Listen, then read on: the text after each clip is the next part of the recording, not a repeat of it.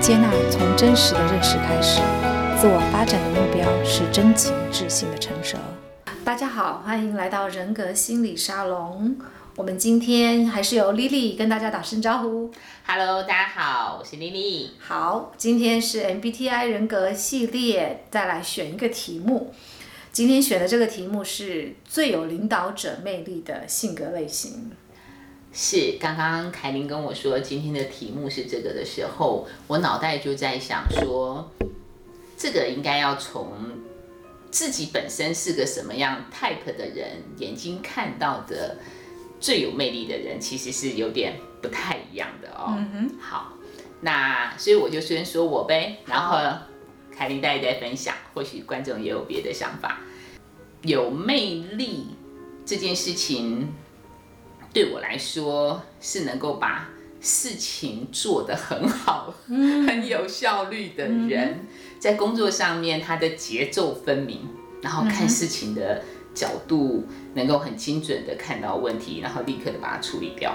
那我会觉得哇，这个人好好好厉害哦，处理事情的能力哈。好，那我先说。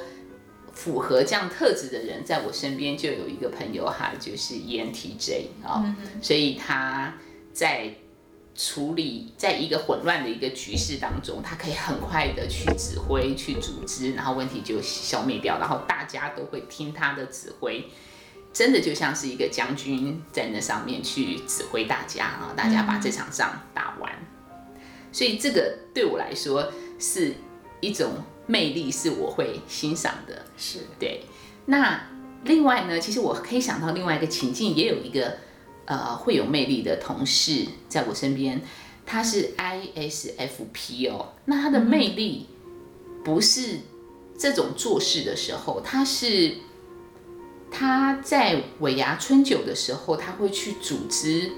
台上的表演，或者是整个流程的设计，那在那里面呢，包括从大家一开始，可能今年我们大家要全部都穿红色的，哈，有一个什么样的主题，然后呢，然后呢，整个剧情里面会围绕着这个今这一次的主题，然后包括那个话剧，包括抽奖，有的没的，他会把这整个东西很有节奏的排好，然后把指挥大家放在那个位置上去演出一个。很棒的一个一个聚会，离开之后我就觉得哇，好温暖哦！就是大家在这个场景当中，能够觉得哇，今年这一年做的很棒，然后明年很有希望哈，在那个呃春情绪都被搅动，对对对对，那个时候我看着他，我眼睛也是觉得他好棒，他在台上发亮哦，所以这也是另外一种好。魅力，好，对，所以。我有两个答案，而且很有趣。你刚刚讲一个 ISFP，一个 ENTJ，那四个字是完全是完全相反的。嗯，是。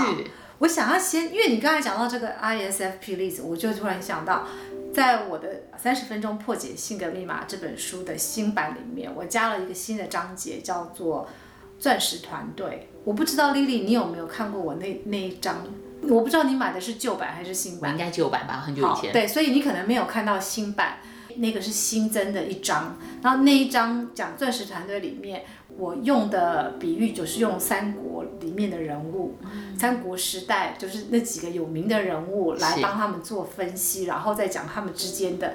因为你知道三国故事里面的人物非常的庞杂，对，然后他们之间怎么样一起合作，然后去攻打，怎么样运用策略，其实是蛮有趣的。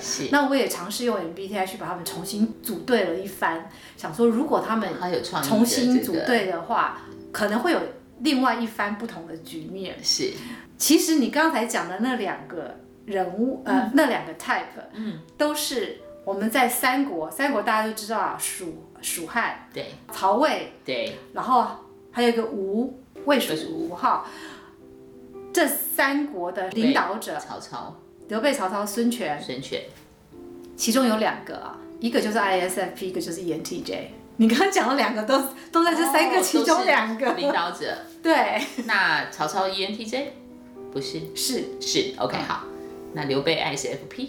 是，OK，我猜对。好，这是我自己分析的结果啦。我不知道三国人物你有多熟，不过以你大概的了解程度，会觉得可以拼凑得起来吗？啊、呃，我对历史没有很钻研，但是我可以凭我自己脑袋里面曾经有的讯息里面去猜，为什么我刚刚会猜刘备是 ISFP，因为我曾经读过一些讯息，就是刘备他基本上用人是带薪，嗯，所以他的他不是那种赏罚分明的 type 的人啊，嗯，那所以基本上跟在他的人是因为刘备对他很好，身为一个君主，嗯，可是他可以啊，呃，把大家就是当就是同辈一样这样去照顾大家，所以大家就会很感念他。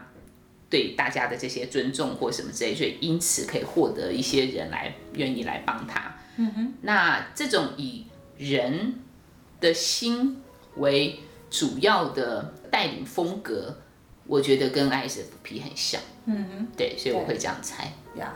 是对，所以因为刘备他很有名，就是他是他是很很得民心。对，他那时候虽然还不是一个正式的君主，不过他去过的地方，他治理过的地方的百姓都非常感念他。是，所以他是一个很能够照顾百姓的一个领导领导，领导者。对，然后他基本上用人，他完全就是你看他可以三顾茅庐。用这种关系跟人情，可以留住他身边的人才，大家就会对他很很忠心。对，对，他是这一种类型的领导者。导者是。对，那一般来讲，ISFP 其实以现在的组织环境来讲，在公司里面并不是。并不太会是一个很容易出头的领导者，不太容易。是，是第一个，他们在组织里面就不是一个会爬阶梯的那种人啊。然后现在的这种工作环境，对于呃工作能力的需求，对 ISFP 来说，有时候他们如果要从基层做起的话，是蛮难可以出头的。是，因为他们本身的一些人格特质的关系。那刘备的情况比较特殊，是因为他是皇室的后代，他是直接拿到权力，对他直直接直接上，因为他姓刘，因为他跟皇室的关系就已经让他直接站在了一个某某个程度上的舞台，对，对，所以他不需要自己力争上游，从一个基层这样慢慢慢慢慢慢解决问题，慢慢慢慢爬上去，对，所以他是因为在这样一个特殊的。环境底下，让他有机会可以成为一个领导者，不然的话，ISFP 很少。呃，老实来讲，从下面爬上去，他们的几率成为领导者的几率其实不高。嗯嗯，但他们如果成为一个小组长或什么，也会用这种风格来带领他的团队。对，这是他们的风格。是，对。是。那曹操呢？曹操，哎，怎么办？我历史不好，所以没什么记忆。没什么要讲的。对对对，我只记得他就是呃。纪律分明，对不对？然后敢冲，赏罚分明。对，赏哎对，赏罚分明，然后很敢冲，然后感觉就是一个很外向型的一个领导者。可是具体的事迹我没什么那个，嗯、对不起，会不会太逊？没关系，我可以剪掉。大家如果有兴趣的话，可以去买我的书，再看看我分析的。呃，内容或者是去对照你所看过，再去把三国的故事拿出来去对照一下，看看曹操是不是真的是 ENTJ。当然，也许你不会完全同意啊、哦，不过你也许也会看到他，比如说他也有一点点 ENTP 的样貌，可是总的来说，我觉得他是比较像 ENTJ 的。三国鼎立的领导者里面，哎，还有另外一位，其实孙权其实。他的这个 type 其实才是我自己从我的角度，或是我大部分的人的观感里面会同意最有魅力的领导者是 ENFJ，是的，孙权。对，哎，这让我想到另外一个也是 ENFJ，我猜那个国父孙中山先生。哦，是吗？我感觉，哎，我从来没有想过要分析。就是第一，他到处去演讲，嗯。然后一直在阐述他的理念，嗯，然后有一派的人觉得，而且坚持不懈，对，有一派的人觉得他其实是不太会落地做事的，好，嗯，因为那些仗都是那些别人在打，黄兴啊什么之类他们在做的，但是呢，大家把他侍侍奉为所谓的精神领袖因为他的理念能够号召很多的人。好，我对他的印象大概是这样，所以我觉得那个样貌也很像 ENFJ。有可能，就单纯从刚刚这几个资讯来说是有可能的。那可是 ENFJ 身为领导者，他真正的呃魅力，除了你刚刚讲的去阐述他的理念之外，哦，另外还有一个很有名的 ENFJ 在我们中国历史上，不是领导者，哪一个年代还活着吗？哦，不是很很久很久，几千年前，他不算所谓领导者，可是很有名，甚至中外皆有名。孔子，答对，这个很容易猜，因为孔子对，因为大家知要知道 ENFJ 是教育家型的，有教无类，对，有教无类，就是对于怎么样去帮助别人，去教育别人，做育英才，他的使命，他的使命，对，所以孔子就有很强烈的这种使命感。而且有很强烈的这种气息，就是要去做育英才，帮助这些人都能够发挥到他们最优秀的那一面，然后大家起来，每个人都可以做一个很优秀，在政府里面做一个优秀的官员，去为国家做事情。是是。好，所以我们刚刚讲孔子，但是呢，我们回到三国里面来讲的孙权。我说 ENFJ 他其实除了说会阐述理念这个特色之外，他们其实一般人来说会感受到最深刻的他的魅力，是因为其实跟 ISFP 你刚刚提到有关系，就是他们是因为 F 的关系，是很能够打动人心的。ENFJ 的那个 F，他们是基本上是一个非常善于能呃善于表达。善于沟通的一个功能，他们不但会阐述自己的理念，而且他们会，他们会想，他们会想要去呃跟别人 consult，用英文说 consult 就是说咨商哈，或者是说这种咨商是一种双向的沟通，所以 ENFJ 其实是很善于跟别人做这种对话式的沟通。好，跟你刚才前面讲的 ISFP 比较是属于一种照顾，就是说，呃，我照顾你的那种需求，需求对对，然后比较是一种认同的那种，有一点点本质上，对，本质上是不太一样的。ENFJ 的这个情感功能是会去跟别人沟通，会去很清楚的表达我的立场，然后了解你的立场。然后把话会说清楚，然后他会想要尝试去说服你。如果说理念不同的话，然后他们也有能力说服别人。对，然后因为他们有够长的远见，可以去看到未来，就是说在这些人身上，他们很会。ENFJ 有一个强项，就是他们很会用人。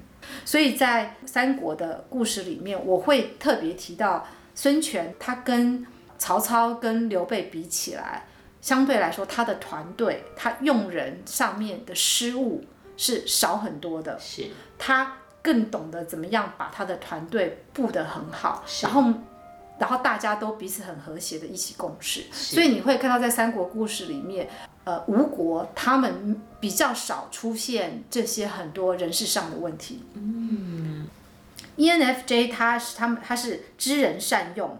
他也很关心下属，而且他不但关心下属，他还会循循善诱。那在这个三国的故事里面呢，孙权里面曾经有一个故事，他手下有一个爱将叫吕蒙。吕蒙是一个打仗的人，他书读的不多，可是那时候孙权想要用他，然后觉得他很有潜能，可以再发挥，他就一直不断的鼓励他，帮助他，叫他要多读书，帮他创造那个环境跟机会，让他去。学习更多，增加他的谋略，是，这就是其中的一个故事。你也可以看出来，ENFJ 的人的领导者，他会去帮助他的属下成长，嗯、这是他们非常特殊的使命，对，非常特殊的一个才能跟一个天赋。是，对，所以在 ENFJ 手下的人都会觉得他们会被 push 要去成长、成长、成长。蛮、嗯、是一个聪明的一个领导者，知道怎么去用人哦。我想这三个好，刚好都是这个帝王哦，他们都有各自带领人的这个团队的这个样貌，只是说今天团队它是一个组织战，组织战里面都是人，所以谁要是能够把人搞定，基本上这个组织相对就会嗯比较强，所以在一个组织当中，如果我们的领导者是 ENFJ 的话，我相信他会看得到我们的这个强项在哪里，把我们放在对的位置上，嗯、相对这部分的能力会比其他 type 来的强。对，那因为我今天的这个题目主要是着重在除了领导者之外，还有第二部分就是魅力这件事情。嗯、那所谓魅力，其实讲到魅力，其实就是从就是人嘛，对，就是人跟人之间的关系。对，那。在这一部分，我要喜欢你。对，那所以我会说，在这一部分，我会认为 ENFJ 会比 ENTJ 更胜一筹，是因为他们可能比较容易会让人喜欢他们。是。对，在这一方面他们会做的比较好。是。在英文里面，我们用说 charismatic，或就是很有 charisma 的这种很有那种魅力的那种领导者、演讲者哈这一类型的人，通常。绝大多数都是 ENFJ，是对，嗯，懂懂有道理。我们看到三国的故事就知道，其实每一种 type 在不同的情境底下，也许你都有机会可以升任做领导者。可是这也许也是要看环境的造就，有时势出英雄嘛。是。所以像刚才我们讲到刘备的例子，我觉得他的确就是时势。创造出来的英雄，他本身并不是一个很容易会胜出当领导者的一一种类型的人，是，但他的环境天时地利人和是对，所以这个有时候会很难讲。所以今天如果说啊、呃，你的 type 类型不是说那种很容易可以胜出当领导者，并不是代表说你完全没有机会，而只是说看你身边你的天时地利人和有没有刚好可以把你凑在那里。如果说要以一般正常的情况底下，我们大家比较容易有几率可以看到的，像 ENTJ、ENFJ 的确是比较容易会让人家在这种感受到他们的领导能力。对，是，嗯，所以在他们的名称上面，ENTJ 叫做将领型嘛，嗯、本身就是一个领导者，对吧？对。然后那个 ENFJ，我们通常教育家型，教育家型，对不对？对这两个都是一个是带人，一个是带事，对，对不对？没错，嗯哼。了解，很棒。对，所以，我们今天呢，关于最有领导者魅力的性格类型，我自己个人是会把这个奖项颁给 ENFJ。噔噔噔 OK，好，是各位听众朋友，如果你们有兴趣关于我对这个呃人物三国人物的分析的话，可以去买我新版的三十分钟破解性格密码的书，后面有讲到怎么样去。组织你的钻石团队。对，好，那我们今天这一集就讲到这里，谢谢大家，拜拜，拜拜。